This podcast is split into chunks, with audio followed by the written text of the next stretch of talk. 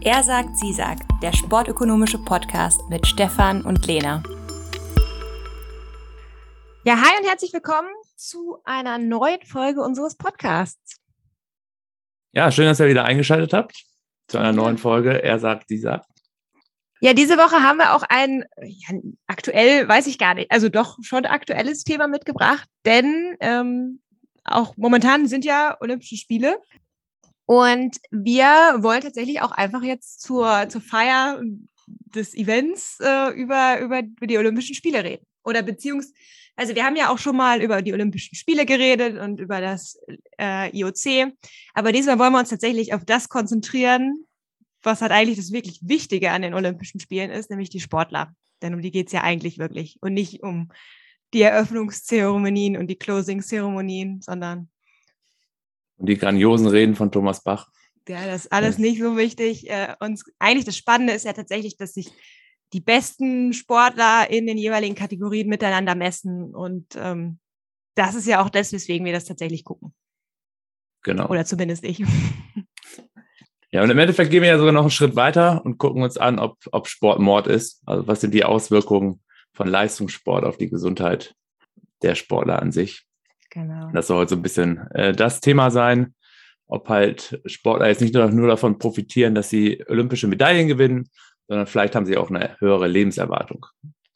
Ja, ich denke, also, dass Sport irgendwie gut ist für den Körper, ist ja, glaube ich, relativ intuitiv. Und das will ich jetzt auch gar nicht groß aufreißen. Also ich glaube, jeder weiß, dass den ganzen Tag vorm Computer sitzen jetzt nicht unbedingt positiv ist für den Körper. Also so ein bisschen Bewegung ist ja, glaube ich, äh, stimmt ja jeder zu. Da muss ich jetzt auch keine großen Studien suchen. Ich glaube, das kennt jeder selbst von sich, dass so ein bisschen aufstehen, frische Luft, sich immer bewegen, dass das auf jeden Fall sehr, sehr positiv äh, für den Körper ist. Das wissen wir, glaube ich, alle.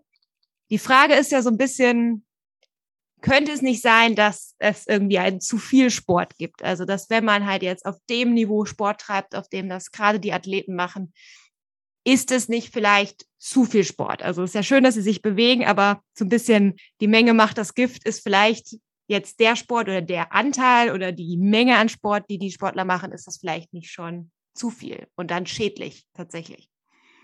Ja, jetzt hast du das Thema ja schon sehr gut eingeleitet und genau damit wollen wir uns ja heute beschäftigen, nämlich mit der Frage, ob Sportler, in dem Fall sogar Spitzensportler, länger leben. Von normalen Sportlern, von Hobbysportlern wissen wir das. Da gibt es auch unzählige Studien zu. Also bewegt euch, macht Sport, äh, tut was für euren Körper.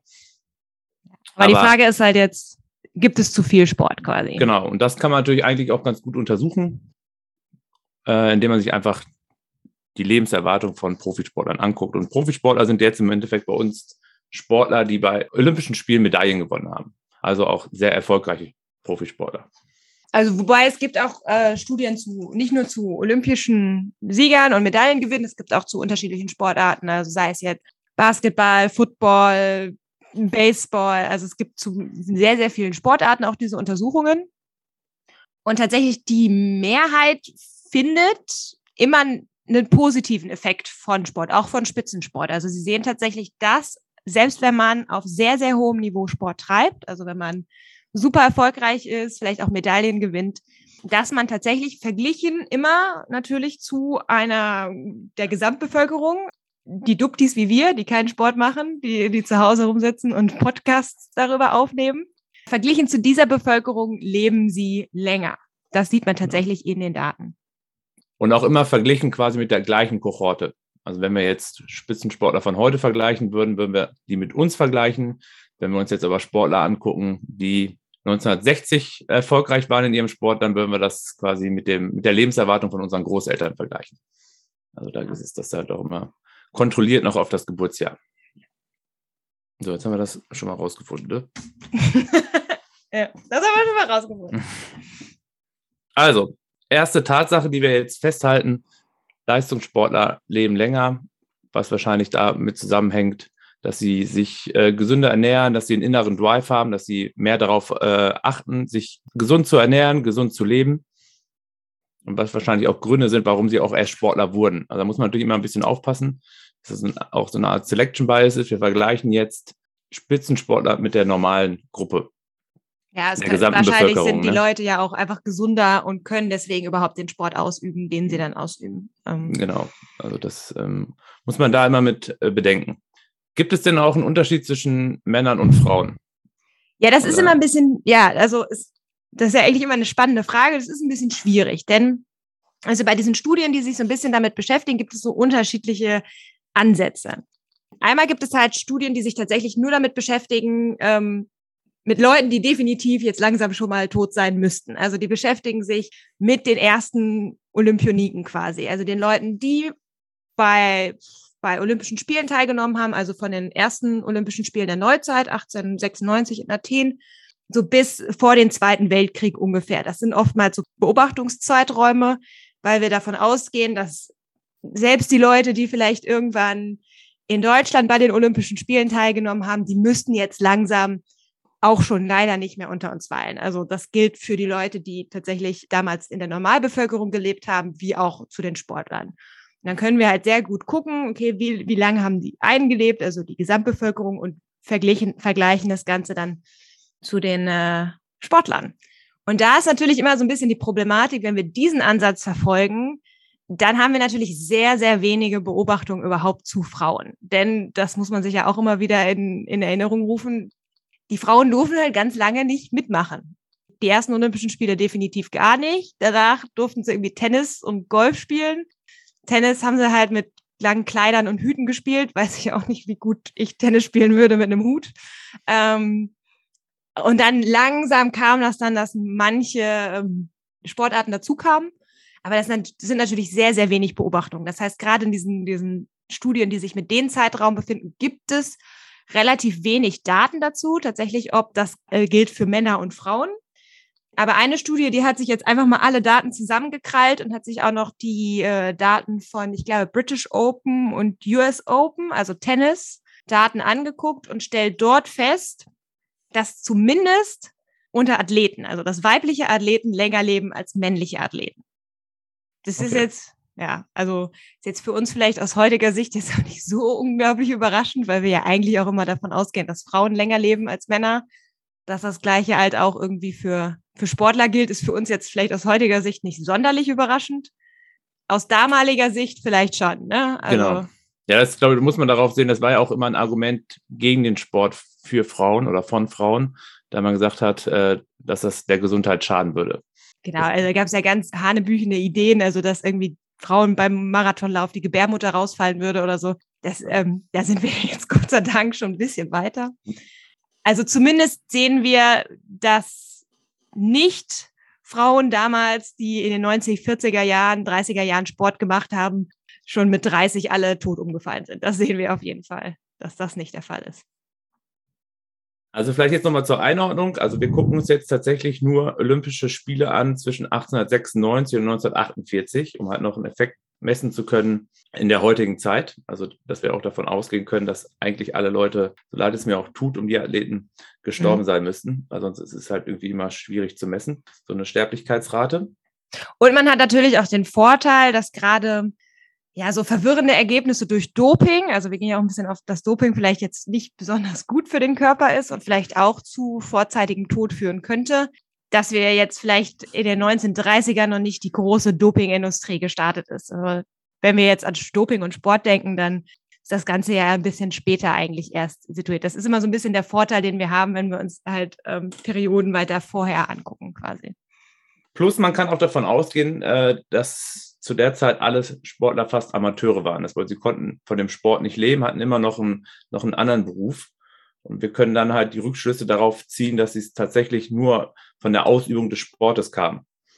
Wenn ich beispielsweise jetzt mit meinem Sport zigfacher Millionär geworden bin, wie das heute halt auch möglich ist als Sportler, dann erwarten wir alleine über das Einkommen schon eine höhere Lebenserwartung, weil man sich dann halt auch bessere Ärzte leisten kann, vielleicht gesünderes Essen.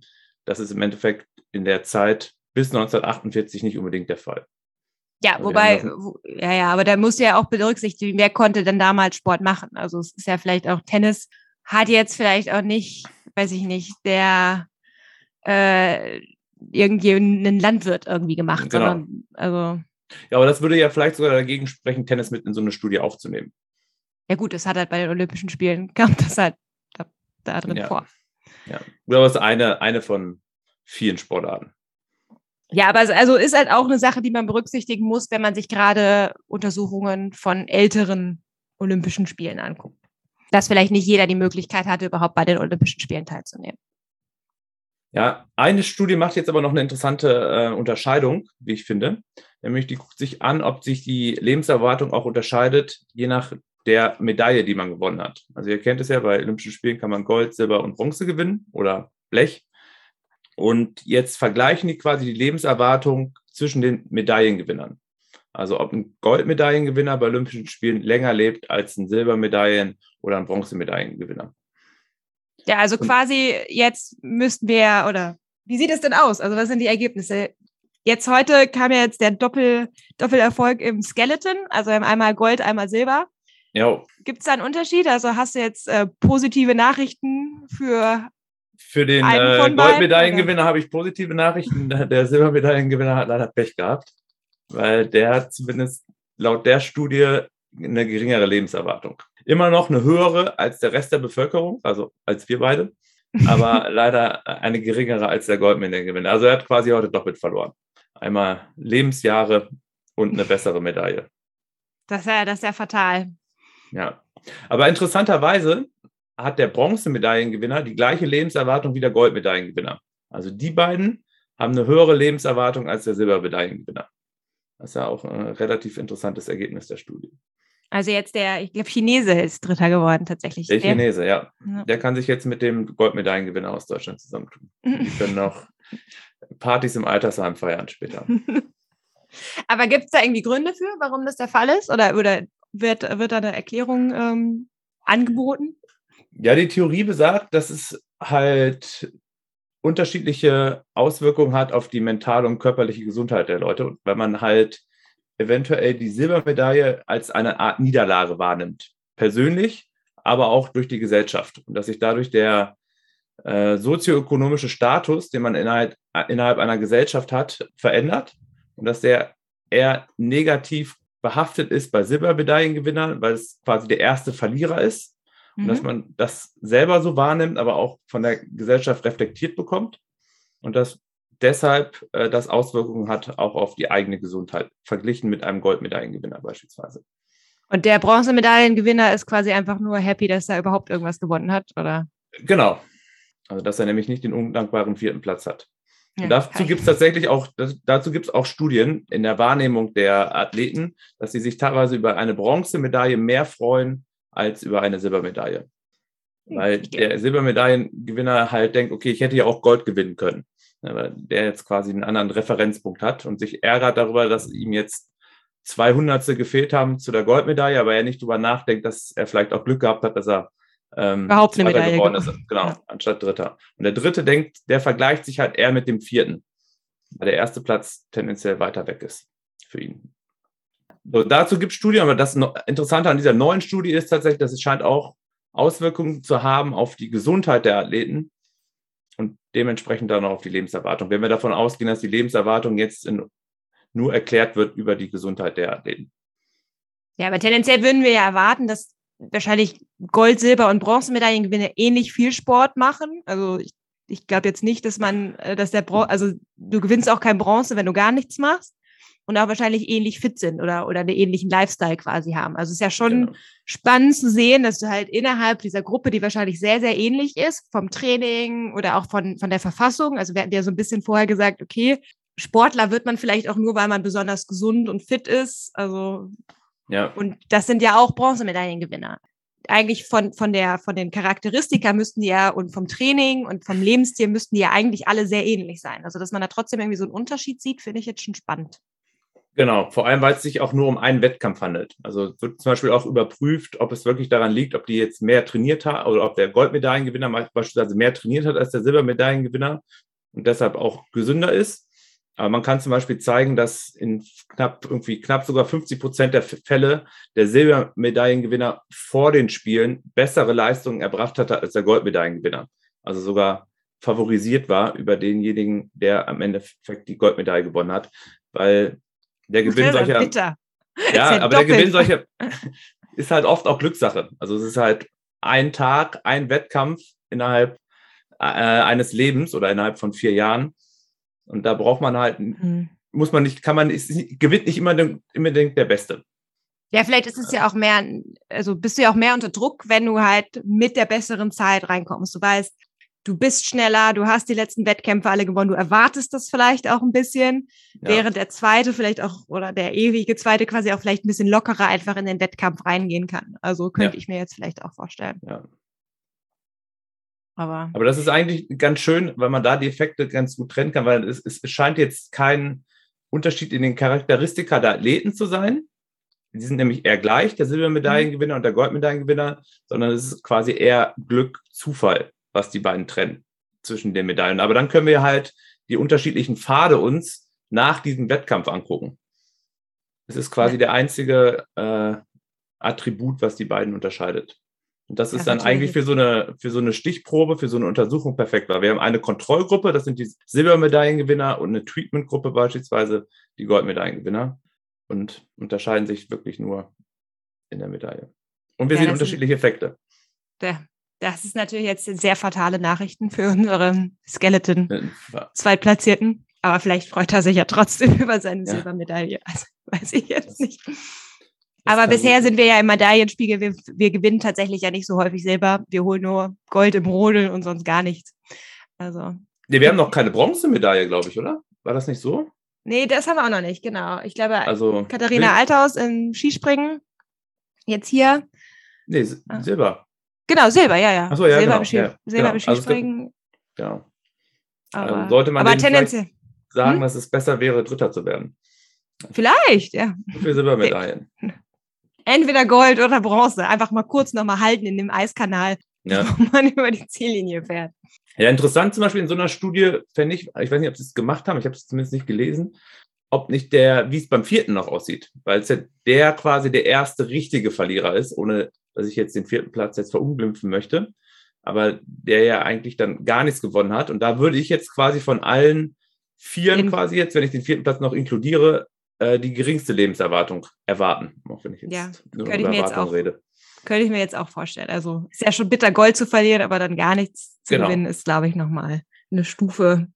Weil Silber müsste ja wieder besser sein als Vierter. Ja. Aber ich glaube zum Beispiel, wir haben ja auch gerade über den Medaillenspiegel gesprochen und daran sieht man auch schön, wie das jetzt von der Gesellschaft irgendwie auch reflektiert wird, weil in Deutschland wird beispielsweise der Medaillenspiegel ja auch so gelesen, dass die Nummer eins ist die Nation mit den meisten Goldmedaillen, unabhängig davon, wie viel Silber- und Bronzemedaillen das jeweilige Land geholt hat. Ja, also Silbermedaillen sind dann ja quasi nur im Fall, dass man gleich viele Goldmedaillen geholt hat, entscheidend fürs Ranking. Genau. Also es ist halt eine starke Betonung halt auf dieser Goldmedaille. Nach dem Motto, die zählt halt mit Abstand am meisten. Man könnte sich ja auch zum Beispiel einfach die Anzahl der Medaillen angucken. Das wird, glaube ich, in anderen Ländern sogar gemacht, ähm, in Nordamerika, dass die halt jetzt nicht angucken, wie viel Goldmedaillen jemand gewonnen hat, sondern über alle drei Plätze einfach aufaddieren. Oder man könnte es gewichten, ne, dass es drei Punkte gibt für eine Goldmedaille, zwei für Silber, einen für Bronze. Und dann ein neues Ranking der Nationen erstellt. Hm. Faszinierend. Muss ich noch nicht, dass es unterschiedliche Medaillenspiegel gibt. Aber ja, die Deutschen, die, da ist immer nur Gold interessant. Ja, aber da fällt mir jetzt zum Beispiel auch, was man untersuchen könnte. Also du, du schreibst ja deine Doktorarbeit noch, vielleicht kannst du da vielleicht mal anhaken, ob es, äh, ob es unterschiedliche Lebenserwartungen gibt nach Medaillen in unterschiedlichen Ländern. Was wir jetzt gemacht haben, das haben wir bis jetzt ja ein bisschen verschwiegen. Wir haben uns nur US-Athleten angeguckt, glaube ich. Ne? Das ist äh, ja. die Studie ähm, basiert. Ja, zumindest die Studie mit den Medaillengewinnern. Ja, ja. Genau, basiert auf amerikanischen Athleten. Ob dieser Effekt quasi auch in anderen Ländern beobachtbar ist. Ja, also da hast du recht. Also das könnte durchaus einen Einfluss haben. Es wird auch in Studien angemerkt, dass vielleicht die Wertschätzung sich unterscheiden könnte, je nachdem, in welchem Land man ist. Gerade Nationen, in denen halt Wintersport zum Beispiel nicht so vertreten ist, freut man sich vielleicht überhaupt eine Medaille gewonnen zu haben. Während in Deutschland oder ich glaube, selbst wahrscheinlich in Norwegen, da interessiert es die Leute nur, ob da eine Goldmedaille gewonnen wurde oder nicht. Ja. Aber ja, das könnte man auch, das kann man alles mal könnte man alles untersuchen. Da ist noch viel Musik in dem Thema drin. Naja, aber also ich weiß nicht, äh, ob man es auch, auch im Podcast hört, aber hier draußen wird fleißig gebaut vor meinem Büro. Also falls die Tonqualität zu schlecht war, dann äh, bitte ich das zu entschuldigen. Aber vielleicht sollten wir deswegen auch einfach jetzt äh, einen Schlussstrich schon ziehen. Oder hast du noch irgendwas, was du unbedingt anmerken möchtest?